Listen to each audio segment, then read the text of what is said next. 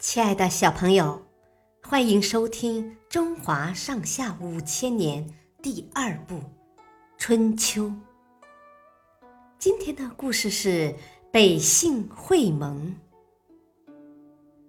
随着齐国日益强大，齐桓公的野心也越来越大。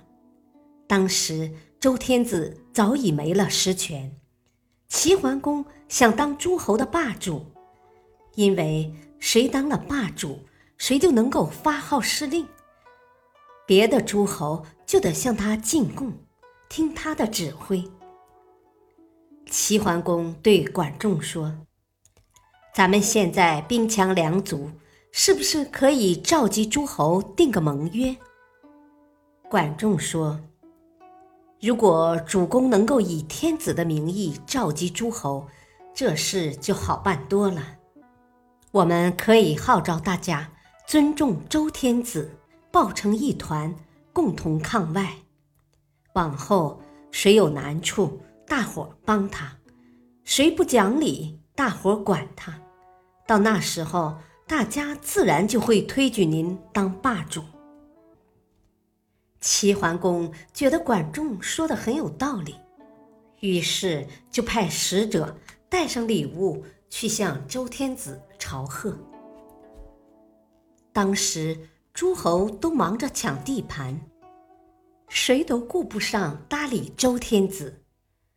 现在齐国专程来朝见，周天子非常高兴。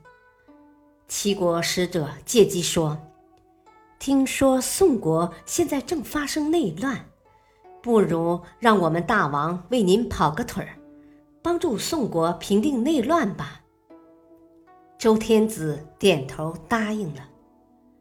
于是，公元前六八一年，齐桓公以周天子的名义通知各国诸侯到齐国西南边境上北杏开会，就是今天的山东东阿，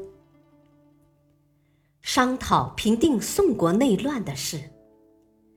在北杏会议上，大家公推齐桓公当盟主，并订立了盟约。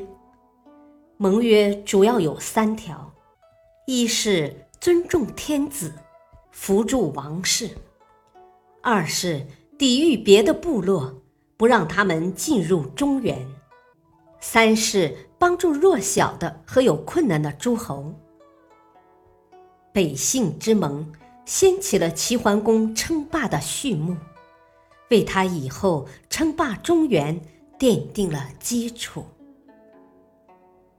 小朋友，今天的故事就讲到此，谢谢收听，下次再会。